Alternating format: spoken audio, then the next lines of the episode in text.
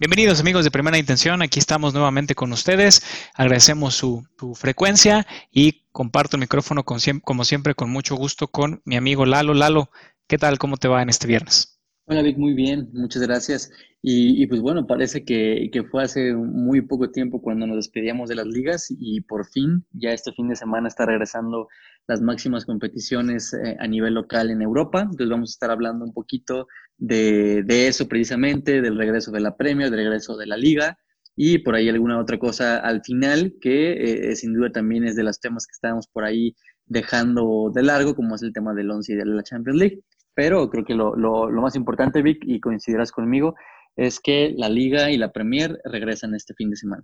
Así es, ni siquiera tuvimos tiempo de avisarle a, nuestra audiencia porque cuando nos dimos cuenta estábamos sorprendidos. Ya este, el día de mañana, sábado, inicia la actividad. Hay unos partidos que les informaremos no se van a cabo, eh, pero la gran mayoría de los juegos en ambas competiciones, dos de las top del mundo, regresan. Y si estás de acuerdo, Lalo, antes de ir al detalle exactamente qué partidos se llevarán a cabo, eh, yo creo que hacer esta dinámica que habíamos sugerido de la previa, decir al menos en nuestra opinión eh, tres cosas. Primero, quién será el top four de la liga, los cuatro mejores de cada una de las dos competiciones que hablaremos, eh, decantarnos por un campeón. Sabemos que aquí lo más probable es que nos equivoquemos, sin embargo, el gusto por saberlo, el análisis que tenemos detrás de nuestra, de nuestra predicción y decantarnos también entre los tres equipos que descenderían tanto en la Premier como en la liga, así que si te parece, estamos de acuerdo. Este, iniciamos con la Liga Santander, la Liga Española, eh, y te cedo la palabra para que iniciemos, ya sea el orden que tú quieras. Me parecería más interesante iniciar con el descenso, si, si gustas,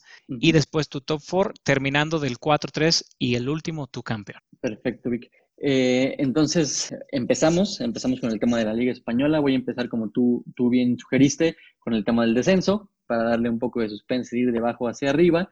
Y pues bueno, creo que eh, es una de las ligas que, o más bien prácticamente si, si, vemos atrás la temporada anterior, creo que tanto en la española como en algunas otras ligas el descenso se, se está al, rojo vivo hasta la última jornada. Entonces es incluso complicado por ahí dar algunas predicciones, pero bueno, creo que en base, y, y, quiero ser claro en lo que yo me estoy basando para tomar estas decisiones, en base a cómo venía el tema de la temporada anterior y sobre todo en base a cómo sabemos que hubo muy poco tiempo, incluso prácticamente nada de pretemporada, pero sí se me hace muy interesante el partir de qué tanto este equipo o estos equipos se reforzaron o no se reforzaron en el tema del descenso para poder darlos como, como candidatos al, mismo, ¿no?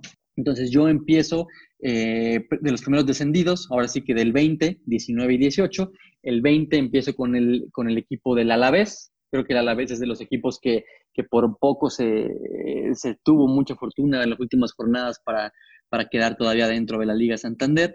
Entonces creo que por ahí el Alavés podría en esta ocasión no tener tanta suerte. No se ha hablado de muchos fichajes. Sabemos que son equipos con mucho menor presupuesto que los de, que los de arriba o media tabla. Entonces yo creo que el, el Alavés va a ser de los equipos que va a tener problemas. Por el número 19 me decanto en esta ocasión por el Elche. El Elche es de los equipos que regresan. Y también en el número 18 me decanto por el Cádiz. Son equipos que son históricos y demás en, la liga, vienen de tener buenas eh, temporadas para ascender a la primera división. Sin embargo, creo que sí pesa esa diferencia. Estoy dando a la vez que ya venía en la liga, pero también al Elche y al Cádiz. Creo que sí pesa ese cambio y sobre todo el tema del presupuesto, que bien sabemos que están regresando a primera división, pero tenemos el tema del COVID que todavía va a seguir arrastrando por el tema de transferencias, por el tema de presupuestos en, esta, en estas temporadas. por eso me decanto más que nada por equipos que vienen de la, de la liga de segunda división en, España, ¿no? Entonces, para mí, eh, en, este, en este caso sería en ese orden, el Alavés, el Elche y el Cádiz. a lo mejor a, la audiencia en un momento o al principio de la temporada no volteamos mucho a ver el tema del descenso, pero ya conforme las jornadas se van acercando o la temporada se va acercando a su fin, créeme Vic, y tú, y tú lo sabes muy bien, eh, ahora sí que es una pelea ahí encarnizada, ¿no? Por, por, ver quién se salva y quién se queda en la primera división. Entonces, todos mis tres candidatos. Ahora me gustaría, y también, digo nada más para redondear un poquito el tema de los equipos que están abajo en la tabla, quisiera decir un equipo que va a ser para mí sorpresa hablando en mala manera, o sea que va a estar en los, puestos últimos, peleando por ahí incluso temas, no quiero decir el descenso porque sería aventurarme mucho, pero sí posiciones de abajo de la tabla, Y este equipo para mí es el Valencia. A lo mejor muchos sorprenderán, incluso tú te sorprenderás, Vic, pero lo que ha hecho el Valencia en términos de eh, no solamente de no fichar, sino de qué ha vendido. Vemos que se fue Dani Parejo, se fueron jugadores importantes, Rodrigo también se va. Entonces, y el Valencia no ha tenido esa visión de decir, bueno, vamos a contratar a tal, tal, aunque sean jugadores jóvenes para continuar con, nuestro, con su desarrollo. No ha sido de esa manera. De hecho, eh, los, ah, la, afición del equipo valencianista no está muy contenta con su, con su dueño, con su actual dueño, que sabemos que ya son gente por ahí asiática. Entonces creo que el Valencia va a ser de sorpresas, ahora sí que negativas, que va a estar por ahí navegando en la parte de la parte media para abajo de la tabla. Y sin más, eh, ahora sí que sin más preámbulo, Vic, si me permites, paso directamente al tema de la parte alta de la tabla. Pues aquí en la parte alta de la tabla, creo que normalmente en España no hay muchas sorpresas. Normalmente vemos eh, quiénes fueron 1, 2 y 3. Sin embargo, voy a dar ahora sí que mis predicciones del 4 al 1.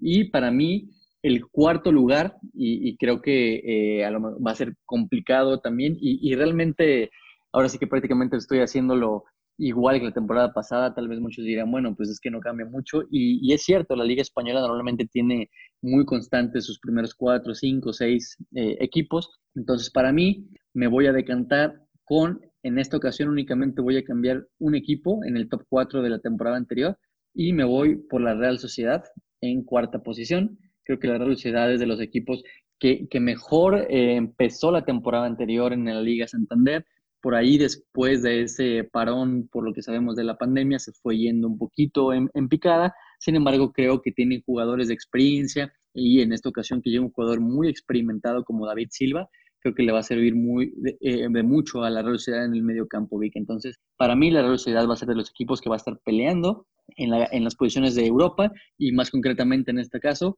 eh, rasguñando ahí por entrar a la, Champions League. Ahora vamos ahora sí en el top 3 y en el número 3, eh, complicado, pero, pero en esta ocasión yo veo el número 3 al Barcelona. Al Barcelona que ha tenido muchas, eh, ahora es que muchos problemas al final de la temporada, no solo en la Liga Santander, sino en la Champions. Vimos que no le fue nada bien en ese cierre.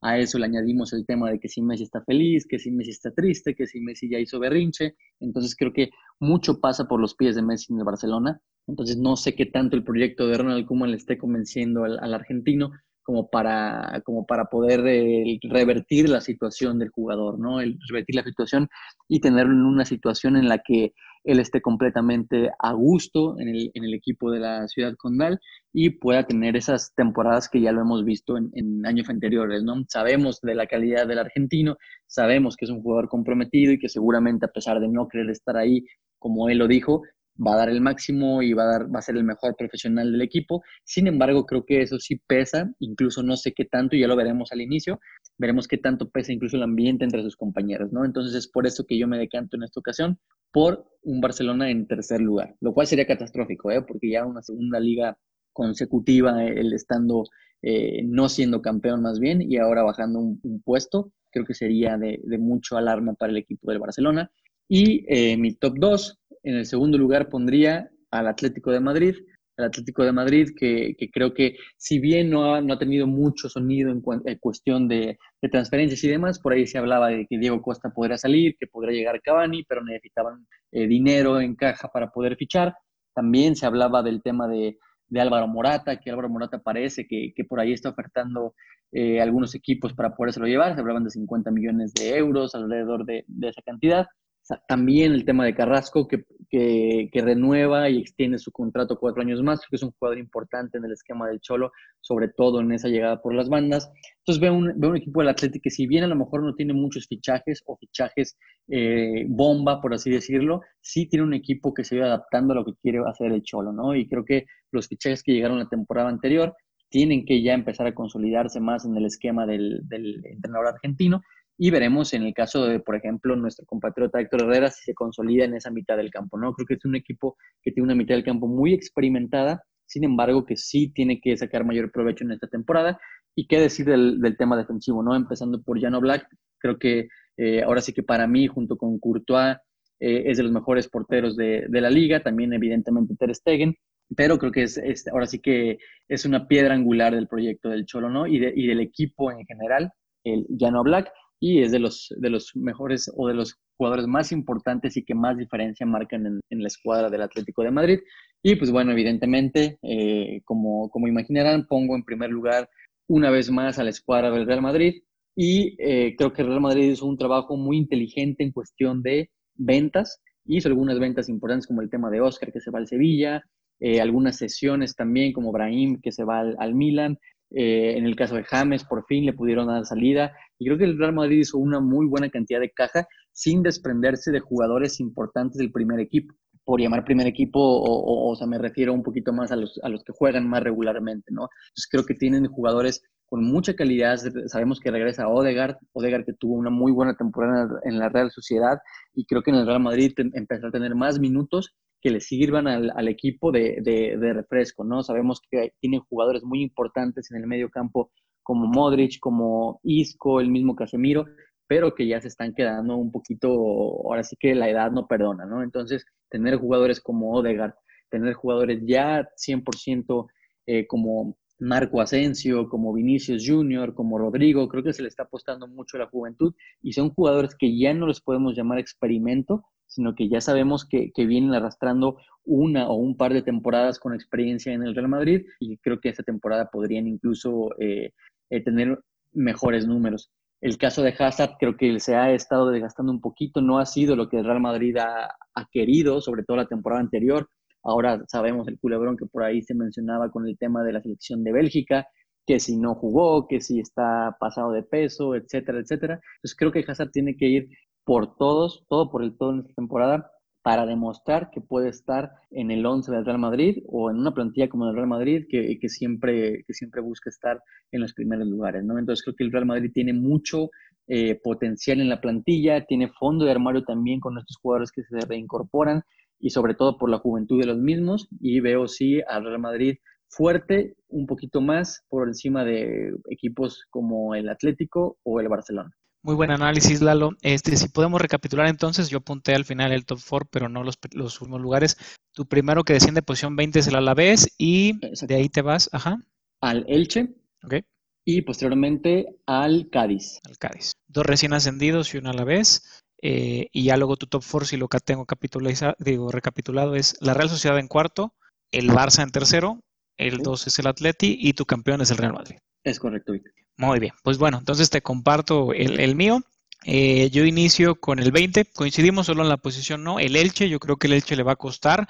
Eh, el haber cesado al técnico que los asciende a la, primera división y poner ahorita al Mirón, un viejo conocido del fútbol mexicano, eh, por su andar en, en, Morelia, los ya desaparecidos y el punto del Atlas también de Guadalajara. Entonces, el Elche yo creo que le va a cobrar factura, te habla muy mal de un proyecto que, no le dan continuidad. ¿no? Entonces Leche se va en la posición número 20 para mí. Eh, coincidimos, tú lo puedes puesto en la, en la 19 si no estoy mal.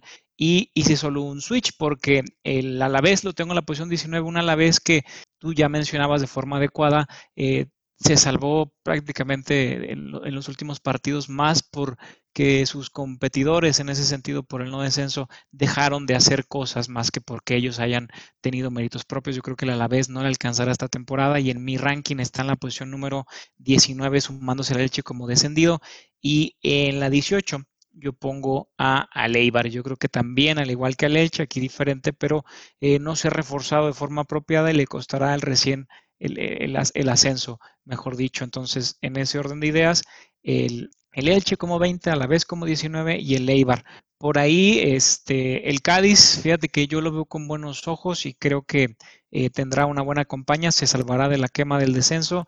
Mención en especial al Celta, que eh, yo espero que ya no tenga esta Tiago Aspas dependencia y no pueda estar en la zona de quema y a ver cuánto le afecta al Granada la competición europea porque no eh, engrosó su plantel como hubiéramos esperado para un equipo que va a jugar las previas de la Europa League y la Liga. Entonces, a ver si no le cuesta al Granada haber terminado en posiciones de honor europeas y, le cobra factura. Pero bueno, en mi ranking eh, se alcanza salvando el conjunto Granita. Eh, ya me iría a mi top 4. Eh, me sorprendió en demasía que pongas a la Real Sociedad, que es cierto, con la incorporación de David Silva eh, en sustitución de Odegar que vuelve a Real Madrid, creo que, se mantendrá, por mi opinión no le alcanzará para el top 4 y menciono especial para mí el Villarreal, que ha hecho un gran mercado de fichajes, contrastando lo que tú decías del Valencia. De hecho, un par de jugadores vienen del Valencia, eh, del conjunto del submarino amarillo, pero no le alcanzará para estar en el top 5 porque, perdón, en el top 4 porque en mi opinión, se repetirán los mismos cuatro de esta temporada simplemente en un orden distinto. Eh, y por ahí esperar que hace el ingeniero Peregrini, que tampoco lo veo con el Betis llegando más allá de puestos de, Europa. Y en ese sentido, mi número cuatro es el Atlético de Madrid. El Atlético de Madrid que eh, a pesar de que cierra de buena forma la temporada pasada, para mí estas deficiencias en sector defensivo, puntualmente cuando tu mejor hombre termina siendo un tipo eh, probado como es Jano Black, que se hablaba también de que podría haber salido este mercado de fichajes, no es así. el Atleti no es el mismo Atlético que si bien le gana a Liverpool en ese partidazo que da en Anfield, en la liga fue muy inconsistente, el buen cierre maquilló algunas cosas, pero después la Champions League nos evidenció que este Atlético, sin, sin sobre todo hombres eh, gol y con estas cadencias defensivas, eh, y no tengo nada en contra de Morata, pero simplemente ni Morata ni, ni, Diego Costa han sido la solución que esperaría Diego Pablo junto con Joao Félix, así que mucho dependerá de lo que haga este último el uso para que el Atlético llegue más adelante. Para mí es número cuatro y me ambiciono poner al Sevilla en tercero. Yo creo que eh, no solo por haber sido campeones de, la UEFA Europa League, sino también por el cierre, un cierre más consistente que el de cualquier otro equipo de la liga, junto con el Madrid es el único que quizás le supera, pero para mí el Madrid y el Sevilla, los que mejor cerraron la liga. Eh, un Sevilla que con Lopetegui me parece que tiene orden, es cierto, se va a un tipo como, como Ever Banega, pero acaban firmando a Bono, que estaba a préstamo del Girona, y em, y, yo creo que esta eh, constancia que mostrará el conjunto de Lopetegui le alcanzará para llegar a un tercer lugar, superando a como el Atlético, que salvo que haga un par de fichajes interesantes, eh, no veo la misma fortaleza de hace años del colchonero. Así que el Sevilla, número 3. En el 2, el Fútbol Club Barcelona. Eh, si bien es cierto, están en un proceso de cambio, un cambio fuerte con la salida no solo de, de su anterior técnico Quique Setién y la entrada de Ronald Kuman, un verano en donde se ha hablado de muchas más salidas de las que se han dado. Sabemos del caso de que Alexis también se está vinculando al fútbol italiano, eh, Suárez aún no se logra acomodar con la Juventus, pero se le abren puertas en muchos lados por la calidad que tiene el internacional uruguayo. Pero a pesar de ello, yo creo que las individualidades, recordemos que tienen a Griezmann, que por cierto ya le van a dar el número 7, el dorsal 7, eh, eh, el regreso de Coutinho, yo creo que pasará más por lo individual que por el juego de conjunto y eso le bastará simplemente al Barcelona, eh, no para darle pelea al que va a ser mi campeón a la postre y coincido completamente contigo, que es el conjunto del Real Madrid, un Madrid que no ha fichado, simplemente ha hecho negociaciones, decíamos el último podcast, inteligentes, un manejo de la plantilla de forma adecuada, tanto de Zinedine Zidane como de su cuerpo técnico, la incorporación de Odegar, que hizo una gran campaña con, el conjunto de la Real Sociedad de San Sebastián, eh, la salida de jugadores que no tenían minutos, como el caso de James Rodríguez, eh, y bueno, a, reserva de qué pase con Bale, que por cierto acaba de jugar esta semana con la selección de, Gales. Eh, en ese sentido, este, cerrando el Barcelona, yo creo que no le alcanzará para, para más que el segundo lugar por las individualidades y no quiero decir que caminando, como dirá mi buen Richie,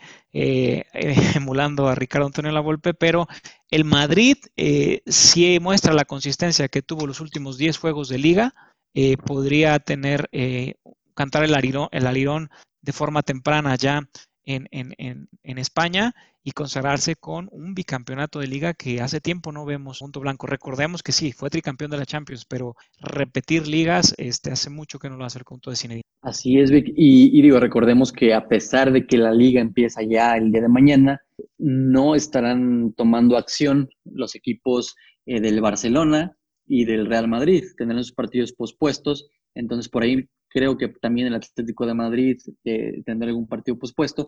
Entonces, eh, sí tomar mucho en cuenta cómo arrancan los equipos, creo que es fundamental. En el tema del Real Madrid no hay ningún arranque para nada fácil.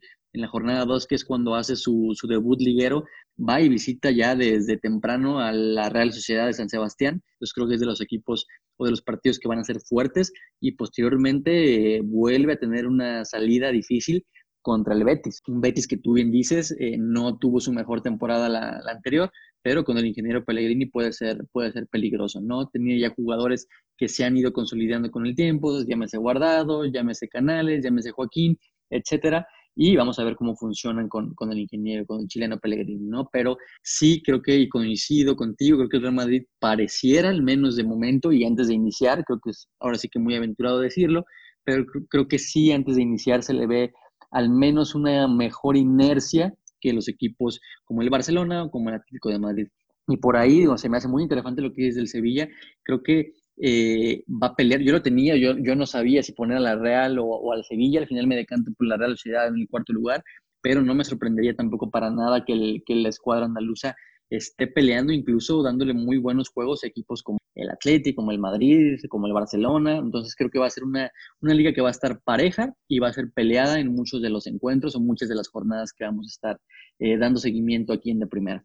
Así es, Lalo, creo que nos viene una, una muy buena liga. el, la expectativa de qué pasa con Barcelona, la expectativa de que el Real Madrid se mantenga y ver si tenemos sorpresas como el año pasado el, Getafe, el conjunto azulón, que fue una gran revelación, que terminó por caerse sobre la mitad del campeonato.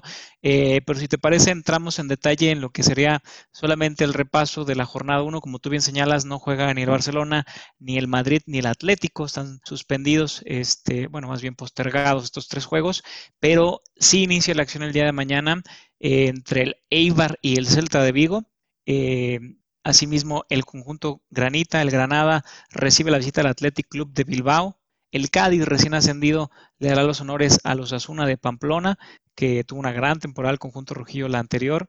Todo esto el, próximo día, mañana, 12 de, septiembre, para que el domingo el Alavés, de los que estamos candidateando para descender, reciba al Betis del ingeniero Peregrini, el Valladolid de su dueño, eh, eh, Ronaldo Nazario, eh, reciba la Real Sociedad con este tema.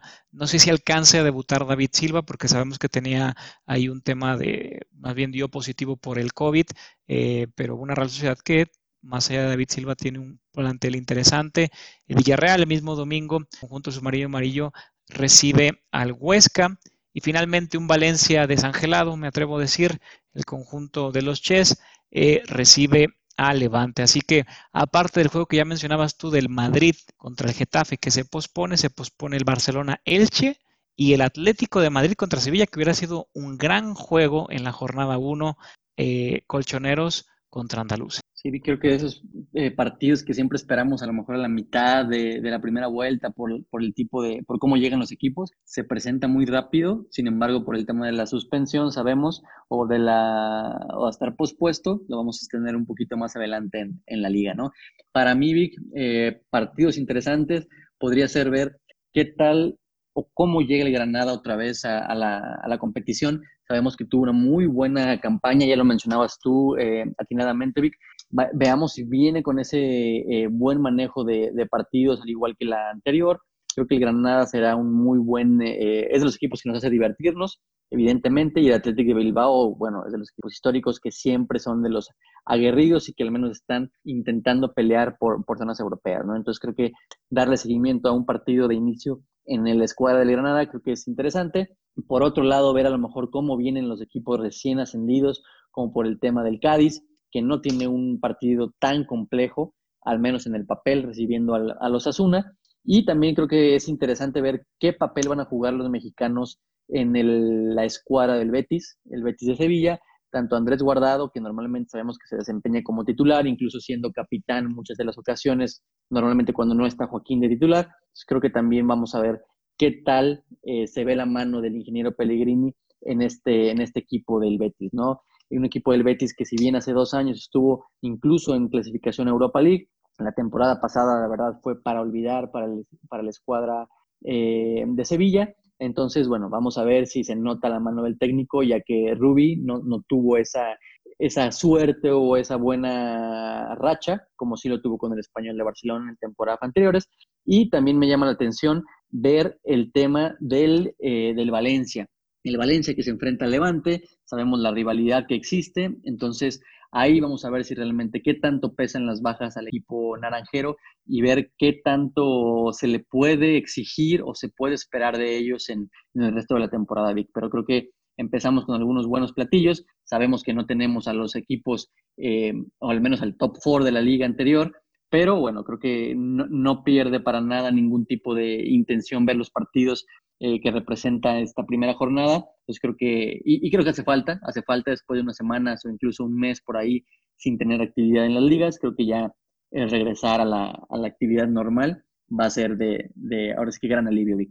Así es, de gran alivio. Y yo por último cierro con el tema del Villarreal, el submarino amarillo con una cara, cara renovada, es cierto, salió Santi Cazorla, pero hace su debut eh, allá en el Estadio de la Cerámica contra el Huesca. Así que también grandes expectativas causa este Villarreal que por ahí podría también colarse en los puestos eh, interesantes de Champions League.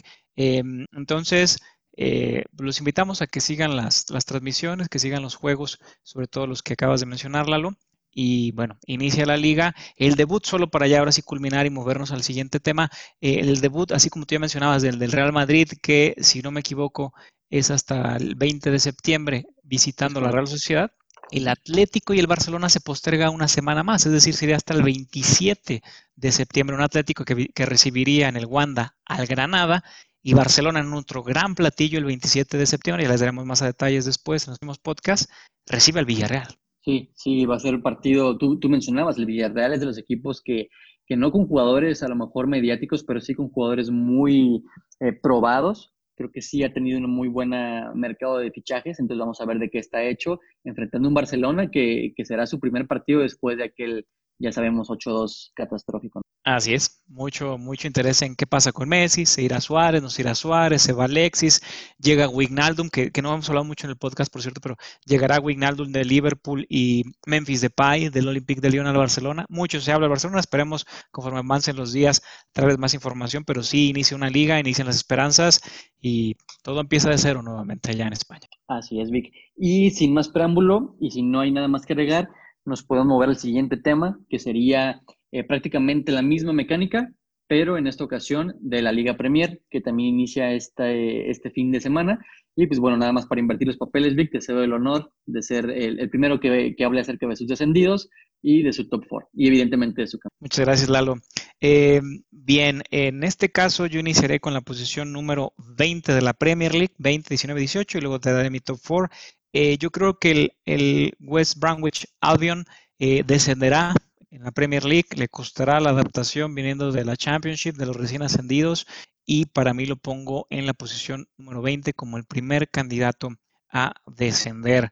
El segundo, eh, y aquí me ha empezado a costar trabajo, yo creo que el West Ham, primero, caso similar al del, al del Alavés en, en la Liga Española, se salvó prácticamente en la última jornada, más por lo que dejaron de hacer sus competidores. No se ha reforzado de forma interesante y ya tiene años con una mala gestión. Yo creo que le acabará cobrando factura al conjunto de, West Ham United y terminará por descender. Lo pongo en mi posición número 19.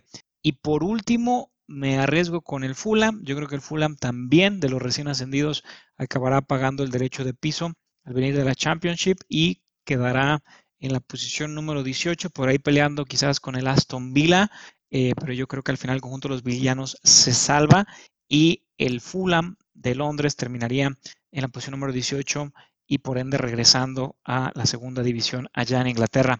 Eh, en mi top 4, debo de decirlo que fue, bueno, menciona aparte el conjunto de Leeds, yo creo que Leeds, no sé si por el el tema Bielsa, eh, pero yo creo que el conjunto de, Leeds United se terminaría salvando, ha fichado a tipos como el del, el del Costa del, de los Wolverhampton y a Rodrigo en ataque, apuntalando un conjunto que prácticamente arrasó en la Championship y que, en mi parecer, tiene mejor nivel que los antes mencionados para salvarse, eh, no digo que cómodamente, pero sin, sin, mayor preocupación sobre el final de la campaña. Y en mi top 4 eh, fue muy complicado, y aquí voy a hacer una excepción, diré mi top 5 porque eh, empiezo con ese muy brevemente, solo a nombrarlo. El Arsenal, yo creo que el Arsenal terminará en, en la posición número 5.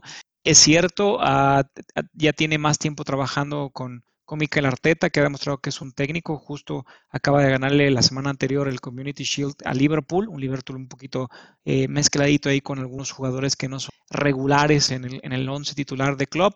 Eh, pero este Arsenal mismo que, que ganó la FA Cup. Yo creo que tendrá una gran campaña, pero otra vez las falencias en zona baja le acabarán costando factura, a pesar del gran ataque que va a tener esta campaña, redondeado con lo que ya tenía, aparte de la cassette, de Pepe, de Sacó y de Pierre-Emerick Maballán, obviamente. William llega, para mí el problema no será en ataque, será en defensa y le terminará costando porque en mi número 4 yo creo que los dirigidos por Ole Gunnar con este refuerzo de proveniente del Ajax que es Van de Beek em, y el regreso a casa del Sheffield United de Dean Henderson le acaban complementando una plantilla que ya de por sí era buena, eh, a reserva de que se habla que por ahí podría salir em, Anthony Marshall eh, o alguien más o llegar un 9 que de momento pareciera que no, si se queda con esta plantilla, y es importante señalarlo, el mercado de fichajes cierra hasta la primera semana de octubre, eh, si no hubiera algún cambio interesante, yo creo que el United con Bruno Fernández, Pogba, el propio De Gea, más allá de las fallas que a veces tiene, eh, creo que, terminaría en cuarta posición, seguido de, y aquí me costó el Chelsea, lo estoy poniendo en tercero, y me costó porque creo que incluso este Chelsea podría estar más arriba, los pongo en la tercera posición, simplemente por el tiempo que podrían tener la de, adaptación sus fichajes. Recordamos que vino Havertz de Leverkusen, el Timo Werner de Leipzig, eh, Ben Chilwell de Leicester United, eh, Sar del Niza de Francia, Thiago Silva en la agencia libre del PSG, así que son muchos refuerzos, se van nombres como Pedro y el propio William que ya mencionábamos, pero termina siendo una plantilla joven a futuro. Este, yo no creo que esta temporada les alcance para llevarse el título de la Premier, aunque podría sorprendernos, pero quiero hablar de este Chelsea en, un par de campañas y sin duda alguna el proyecto futuro, si cuajan los, los nombres que estamos dando, va a ser muy interesante el conjunto dirigido por Frankie Lampard. En mi número dos, eh, yo no sé si esto sea sorpresa o no, pero en mi número dos yo pongo a Liverpool, Jürgen Klopp. porque Veo a un Liverpool que después de haber conseguido lo imposible, y no solo por el título de la temporada pasada, sino por, por los récords que estuvo a punto de romper, los récords que batió, eh, lo veo con esta dosis de no motivación. Le falta esa motivación que se me hace raro en un conjunto de club. Creo que alcanzaron todo tan rápido que no dudo de que Jürgen Klopp pueda manejarlo y regresarlos a lo que eran antes, pero para mí les puede pasar derecho de eh, pasar derecho eh, de piso y cobrárselos, mejor dicho, para que el Manchester City, que es cierto, con sus inconsistencias y todo, pero terminó siendo la mejor ofensiva del campeonato pasado, tuvo al mejor jugador de la liga y en mi opinión el conjunto de Pep Guardiola volvería a arrebatarle la liga a los Reds eh, con quizás fichajes muy puntuales como el de Ferran Torres proveniente del Valencia que ya mencionamos que está desmantelando, Nathan Ake que viene procedente del Bournemouth, un defensa del descendido Bournemouth y las bajas, es cierto, de un tipo como Leroy Sané que se va al, Manchester, eh, perdón, al Bayern de München y la salida de David Silva que ya mencionamos a la Real Sociedad. Yo creo que en general tiene una gran plantilla el City con un poder ofensivo importante y eh, hablamos de la llegada de Ake que viene a apuntalar eh, el cuadro bajo y para mí este City tendría argumentos suficientes para llevarse la Premier League. Menciones especiales, yo creo que Leicester irá en decadencia por temas de la edad. Su hombre fuerte es Bardi, no le alcanzará. El Everton ha fichado bien, pero no le alcanzará para estar en el top 5, en mi opinión, más allá de que llegó Docuré, James y Alan del Napoli. Y los Spurs de José Mourinho, quizás ellos sí les tengo un poco más de respeto de que podrían colarse en este top 5, top, top 4, pero en mi opinión, ya lo mencionaba, recapitulando, el top 5 es el City en 1, Liverpool en 2, Chelsea 3, Manchester United 4 y en la quinta posición el Arsenal de Markel Arteta. ¿Cómo ves, Lalo, tú? ¿Cómo tienes tus predicciones? Yo creo que eh, coincidimos mucho, sobre todo en la, parte baja. Creo que ahí eh, no hay muchas diferencias. Yo me voy también que en la posición número 20 por ahí estaría el West Bromwich Albion. Entonces creo que es de los equipos que también tuvo muchos problemas ya la, incluso podríamos decirlo con mucha fortuna para quedarse en primera división en la, en la pasada temporada. Entonces es de los equipos que normalmente está por ahí eh, peleando y batallando en esas zonas, ¿no? me acuerdo que tú mencionabas el West Ham, creo que el West Ham es de los equipos que batalla, batalla, batalla, pero al final creo que logra sortear bien esa, esa al menos esa lucha por el descenso, que claro que nadie le gustaría estar ahí. Entonces yo en lugar de poner el West Ham Big, yo sí me voy otra vez por el Fulham, igual que tú, creo que, te digo, yo creo que mucho factura va a pasar a los equipos recién ascendidos este tema de, del muy poco presupuesto que se está teniendo. El tema del COVID creo que no es cualquier cosa y, creo que sí les va a afectar a, a, bastantes equipos con esa merma el no poder fichar o no tener mucho margen financieramente hablando. Entonces ese cambio de segunda división a primera división, cuando no tiene tanto presupuesto, creo que sí puede llegar a, a pesar de, de manera inmediata. Y en el número 18 pondría el Burnley, que también eh, creo que es de los equipos que, que, por ahí siempre está batallando. Y, y pues bueno, para mí, eh, Vic, sin, no andar tanto en el tema del descenso, para mí mis descendidos, te lo vuelvo a reiterar, son el, el Albion, es eh, el equipo del Fulham y es el equipo del Burnley. Para mí son esos tres. Y si nos vamos, digo, tomando la misma dinámica que tomaste tú eh, con el top 5, entonces mi top 5, ahora sí que de abajo para arriba, el número 5 yo pondría y creo que es complicado, ¿eh? es bien complicado este tema de, de las posiciones en Inglaterra, por ahí eh, seguramente se tiene que dejar a alguien de los grandes fuera, sin, sin lugar a dudas. Entonces yo pongo en el número 5 en esta ocasión al Manchester United.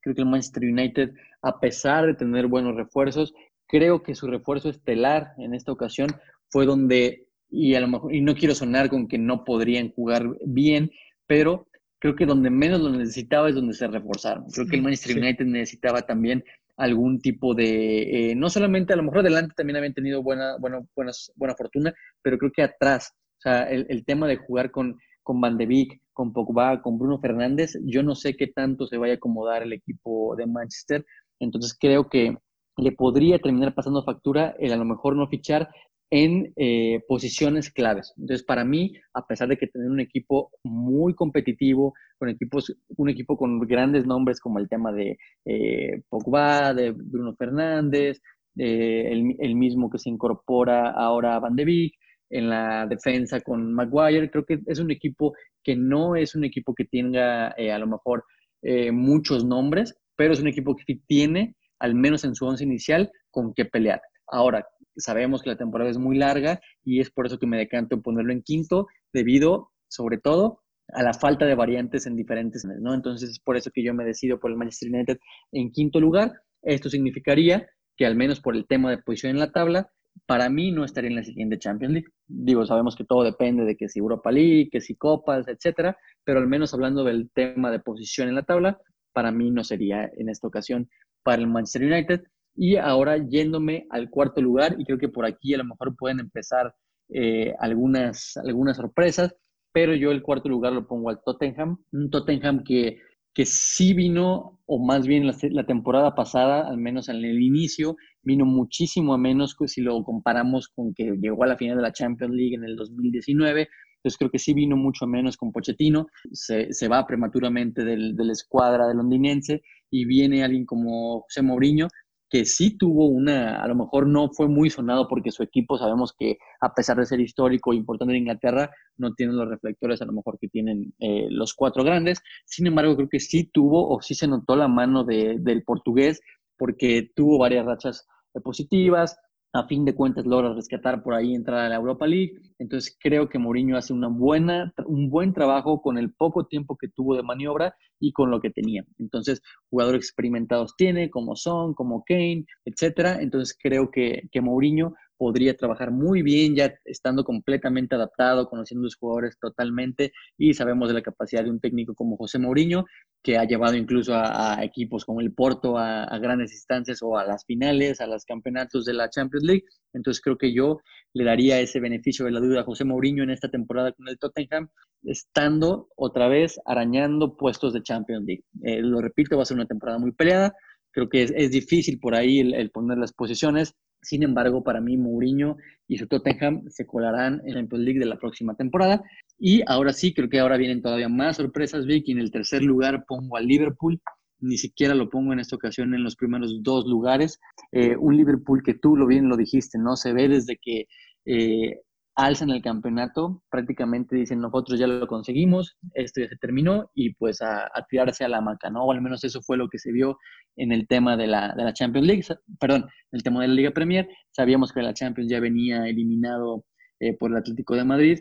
Sin embargo, yo sí, y creo que lo, lo, lo platiqué y lo, y lo repetí varias veces en nuestros podcasts, yo pensaba o yo veía a un equipo de Jurgen Klopp que podía ir a batir todos los récords posibles de la Premier League y no fue ni siquiera eso una, eh, ahora sí que una motivación suficiente para ellos, ¿no? Entonces yo creo que lo, termino dejando fuera eh, de esa carrera por la liga en esta ocasión. Creo que estará en tercer lugar, si bien la alcanza para la Champions, creo que no le va a alcanzar para mucho más, ¿no? Entonces, si también nos empezamos a enfocar en algunas salidas que podrían tener el tema de Wijnaldum, que se ve que lo quiere el Barcelona, o no sé qué otras, eh, algunas modificaciones pueda haber, lo cierto es que tampoco fichajes, como en la mayoría de los equipos alrededor del mundo, fichajes bomba, no, no va a haber, ¿no? Entonces, vamos a ver qué es lo que ocurre. No lo veo en, en ya te digo, Vic, peleando por la liga. Sin embargo, claro que no podemos descartar a una estratega como Jurgen Klopp, que ha sabido sacar lo máximo siempre de, sus equipos, ¿no? Esto, lo reiteramos, es prácticamente como vemos a priori el inicio de la liga y pues evidentemente eh, vamos a ver qué tal, qué tal se va desarrollando la, Liga Premier. Y en segundo lugar, creo que esto sí es me costó, creo que también al final me acabo decantando no ponerlo en primer lugar o no ponerlo como campeón. ¿Por qué? Por el tema de, si bien ha fichado muy bien el Chelsea, ha fichado muchas posiciones clave que necesitaba también. Creo que a fin de cuentas creo que le va a terminar eh, costando al menos el primer año tanto fichaje la adaptación. Sabemos que son jugadores de primera línea, sabemos que son jugadores probados, que vienen a tener muy buenas temporadas en sus respectivos equipos, pero sí creo que ese conjunto, ese armar ya, sobre todo cuando no se hace pretemporada prácticamente, por el tema de la pandemia. Creo que sí, al menos de inicio, le podría costar al, equipo del Chelsea. Sin embargo, no, no olvidemos que, que, a lo mejor muchos de nosotros pensábamos lo mismo la temporada pasada, un técnico nuevo como Frank Lampard, eh, sin dinero para fichar, sin dinero para, para traer jugadores nuevos. Entonces creo que hizo una muy buena temporada con las armas que tenía. Ahora prácticamente el dueño le dice, hay presupuesto para lo que necesites, ahora sí que arma tu equipo como mejor se te antoje y creo que Lampard ahora sí con armas, vamos a ver de qué, de qué está hecho realmente y es por eso que yo, a pesar de que creo que va a tener una extraordinaria temporada, no lo veo como campeón, creo que se puede quedar en la orilla y lo pongo como en segundo lugar y evidentemente repetiría Champions League para la siguiente temporada y evidentemente eh, creo que no es muy complicado adivinar que en primer lugar pongo al Manchester City de Pep Guardiola, al final no se concretó lo que hubiera sido el fichaje, ahora sí que de, la temporada en cualquier liga del fútbol europeo, pero creo que a final de cuentas sigue teniendo un equipo muy competitivo.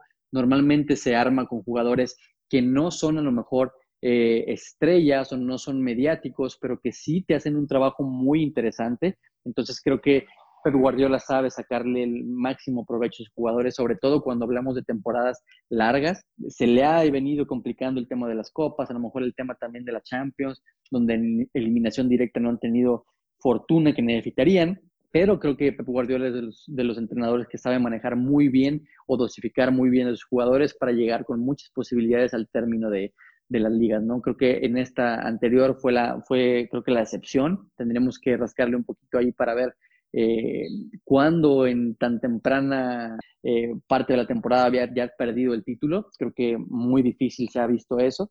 Sin embargo, en esta ocasión creo que Guardiola se le da otro voto de confianza. Creo que la directiva le dice, confiamos en ti, tú eres el entrenador totalmente ideal para el escuadro de la Manchester City. Y creo que Guardiola va a hacer un muy buen, una muy buena temporada en términos de liga. Y si lo veo sin ninguna duda, Vic, en primer lugar. Y entonces, bueno, para recapitular, mis tres descendidos, el, el, West, el West Bromwich Albion, posiblemente el Fulham y el Burnley. Y primer lugar el Manchester City, segundo lugar el Chelsea, tercer lugar el Liverpool, cuarto lugar el Tottenham Hotspur y quinto lugar el Manchester United. Coincidimos, interesante, coincidimos en los campeones en ambas ligas. Eh, en los descensos creo que tenemos dos de tres. Bueno, obviamente la distribución de los top four eh, sí nos varía, pero va a ser interesante al final de temporada regresar y ver eh, cómo nos fue, cierto, y como tú decías, la aclaración, esto es desde nuestra perspectiva, en nuestro análisis, lo que hemos visto hasta el momento, en cuanto a cómo cerró la temporada pasada, los pocos juegos que hemos podido observar de preparación, previo a la que va a iniciar ya el día de mañana y eh, marcado también los fichajes el día de hoy, 11 de septiembre, que han hecho o las bajas que han tenido los equipos. Así que, eh, digo, en términos generales, solo para apuntalar el tema Premier antes de brincar a la jornada 1, Lalo, eh, yo me quedo con tu última acotación, que es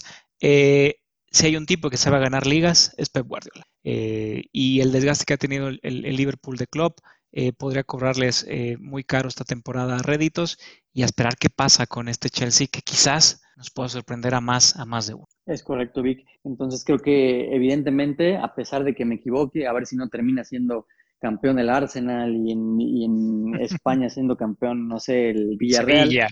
Sí, uno ya nunca sabe con los pronósticos que no son muy acertados, pero creo que en el tema de, campeones al menos sí se ve mucho decantado por, por estos equipos, ¿no? El tema del descenso sin duda va a ser un tema muy, muy eh, candente.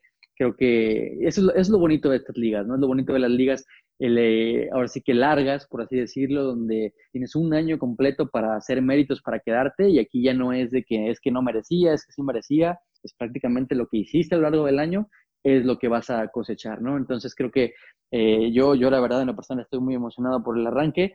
Ya hablaremos en las próximas emisiones también del tema de la Serie A, que se viene no este fin de semana, pero en los siguientes. Y creo que, creo que ahora sí que se me hizo muy, muy pequeño el tiempo en el que estoy prácticamente en vigilia futbolística y, enhorabuena por eso, ya, ya regresamos a, al máximo nivel de competiciones.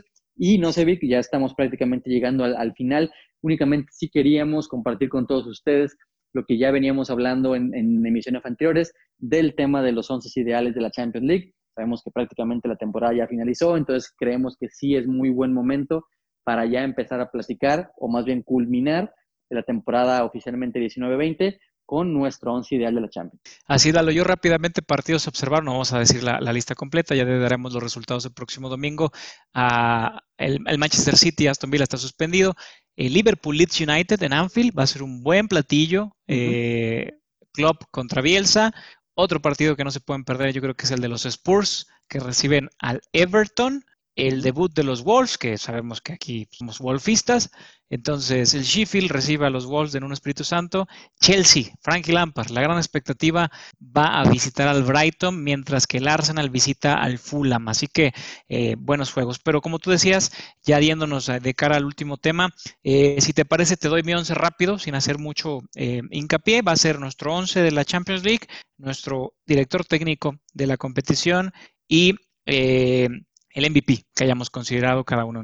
Muy bien. Entonces yo empiezo en el arco, no tenemos dudas, va Manuel Neuer, gran participación en la final, pero no solo en la final, también contra el Barça, cuando el Barça tuvo sus opciones, tuvo que aparecer la figura de Manuel Neuer para, para rescatarlo, jugador del Bayern de München. Eh, lateral por derecha, también del campeón, me quedo con Joshua Kimmich, habilitado a veces como contención, en este caso, él es el que pone el pase eh, de gol para que eh, el conjunto del, del Múnich se se titulara, más bien se coronara como campeón. En la central, la novedad es que tengo de Leipzig a Dayot Upamecano, el central que dio un gran juego contra el Madrid, prácticamente lo secó y fue él el responsable de eliminar al conjunto de Diego Pablo, acompañado por otro campeón de la Champions, David Álava, veterano de mil batallas, es cierto, se lesiona en el, en el último juego eh, de la gran final, pero para mí da un gran torneo David Álava eh, como central y terminando mi línea de cuatro en una formación 4-3-3 que olvidé mencionar, Alfonso Davis, la gran revelación del fútbol canadiense, un joven que quizás sus mejores minutos lo vimos en ese 8-2 contra el Barcelona, pero vaya, ¿quién no jugó bien en ese partido? Vino un poco a menos en la, en la gran final y sin embargo, a pesar de que tuvo un inicio irregular en los primeros 15-20 minutos por esa pradera, eh, supo componer y contener a, un ataque muy peligroso como es el del PSG. Medio campo, eh, para mí, también del campeón Thiago Alcántara, que se le está vinculando ahorita con el Liverpool eh, y, con, con el Manchester City también. Thiago de la cantera del Barcelona, eh, gran, gran torneo y sobre todo gran final para mí, un excelente jugador para tener medio campo, acompañado de Kevin De Bruyne, el MVP de la Premier League, hizo mucho para eliminar al Real Madrid, un Real Madrid muy ordenado. Si no hubiera sido por un tipo como De Bruyne, hubiéramos hablado que el Madrid pudo haber clasificado sin problema, porque fue Kevin De Bruyne quien rompió a un tipo en, el arco como Courtois y en una defensa eh, importante como la que tiene Madrid. Ya sabemos de los errores de Barán, pero De Bruyne en el ataque fue imprescindible. Y eh, Ayuar, el mediocampista del Olympique de Lyon, que de hecho se habla de que pueda ser traspasado a equipos importantes este mismo verano y si no el próximo, parte fundamental para que el conjunto francés haya llegado a semifinales. Uar, eh, mejor dicho, es quien acompaña a Kevin y Alcántara. El ataque está fácil, es Sergi Gnabry del Bayern de München con cinco goles del campeón, acompañado por el otro lado de un tipo que tuvo un gran torneo, pocos goles,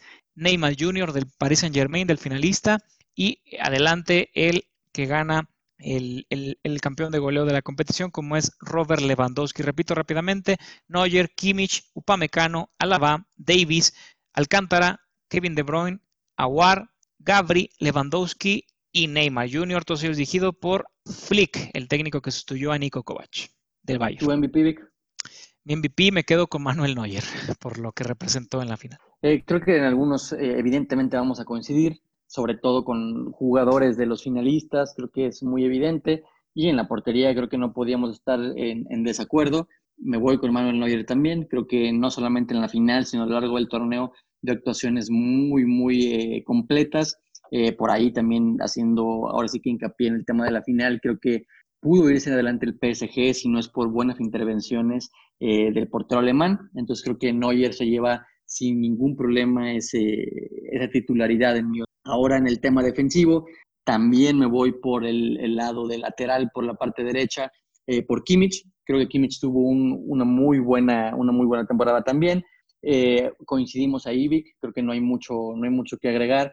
Eh, en cuanto a la gran, gran ah, capacidad de este futbolista del Bayern. Entonces, coincidimos en eso también. Donde tenemos un poquito de diferencias, y creo que es donde más tenemos, es en la parte central de la defensa.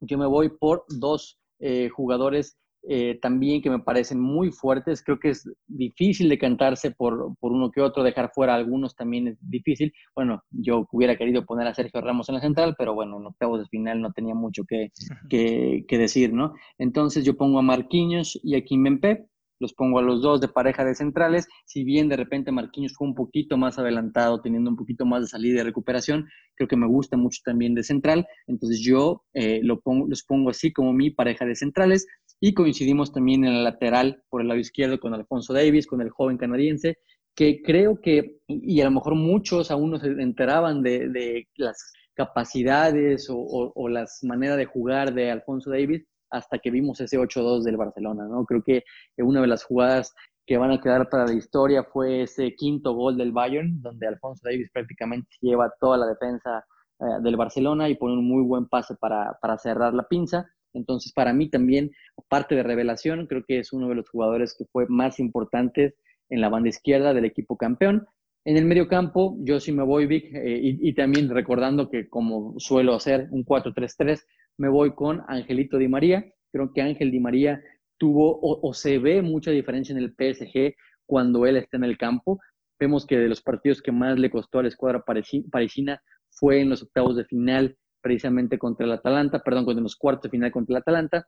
Y evidentemente fue cuando no estuvo Di María en el campo, ¿no? Lo veíamos ahí sufrir en la, en la banca, bueno, ni en la banca, en, en, el, en la grada, porque estaba eh, fuera de convocatoria por lesión. Entonces creo que Ángel Di María también para mí es uno de los jugadores que a lo mejor no tienen ese reflector como lo tiene Mbappé, como lo tiene Neymar, pero sí son muy importantes en su equipo. Y eh, también acompañándolo, y aquí fue difícil, creo que hubo, hay jugadores muy importantes en el medio campo en esta Champions League, sobre todo del PSG. Me costó dejar fuera a un jugador como Ander Herrera. Sin embargo, sí creo que se merecía un lugar en este, en este equipo, Kevin De Bruyne hasta donde llegó el, equipo del Manchester City y hasta donde se le dio su posibilidad de estar dentro de la Champions League. Creo que Kevin De Bruyne tuvo mucho que ver, siempre teniendo vivo a su, a su equipo, a la escuadra inglesa. Entonces, para mí, Kevin De Bruyne no podía faltar en este once. Ahí sí coincido contigo totalmente, Vic.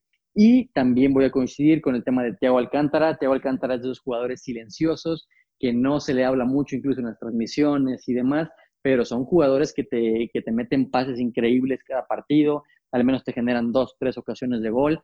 Entonces, para mí también el español es sin duda pieza clave del equipo campeón y evidentemente de la Champions League en general.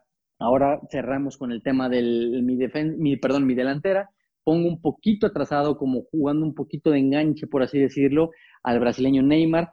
Sabemos que muchas veces se desarrolla mucho por las bandas, sin embargo, a mí me gusta cuando viene de atrás y puede hacer jugar a sus compañeros también, o incluso se puede colar entre la defensa eh, rival, eh, muchas veces por el centro del campo, ¿no? O incluso del centro partiendo hacia las bandas. Entonces, para mí, Neymar es de esos jugadores también que hubieran a lo mejor sido incluso para mí eh, MVPs en caso de haber sido campeones, ¿no? Entonces, Ahora sí que ese último partido por ahí le falló al, al brasileño, tuvo pocas oportunidades, no fue el Neymar que vimos contra el Atalanta, no fue el Neymar que vimos en otros partidos de la, de la Champions temporada. Sin embargo, creo que sí sería injusto de mi parte dejarlo fuera de, del once ideal.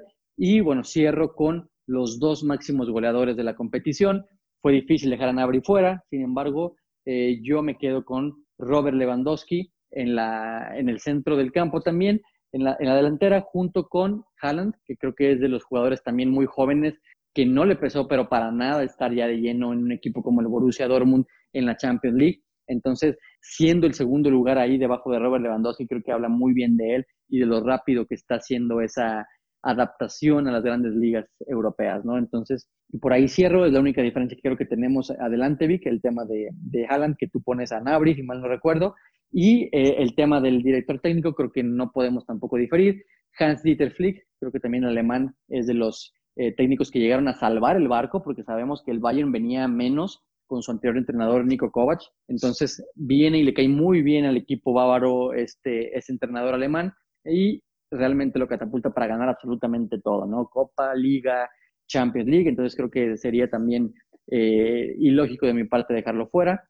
Lo dejo ahí al, al entrenador bávaro y como MVP, difícil, difícil también. Sin embargo, me decanto por Robert Lewandowski Creo que en este caso también eh, fue complicado, ahí teniendo jugadores como el mismo De Bruyne, jugadores como Neuer, Neymar, pero sin embargo me termino decantando eh, por el polaco, que tuvo una de sus mejores temporadas, incluso eh, por ahí, este tema debatible evidentemente, pero creo que el tema de, de haberle quitado el premio del balón de oro por no entregarlo, creo que hubiera sido un candidato totalmente favorito.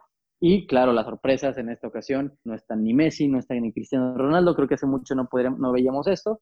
Sin embargo, sabemos que Cristiano se queda muy temprano, a pesar de sus, de sus goles y demás, se queda muy temprano fuera de la Champions en octavos de final, entonces difícil considerarlo. Y el tema de, de Lionel Messi, que se queda prácticamente eh, junto con su equipo con un muy mal sabor de boca después de un 8-2.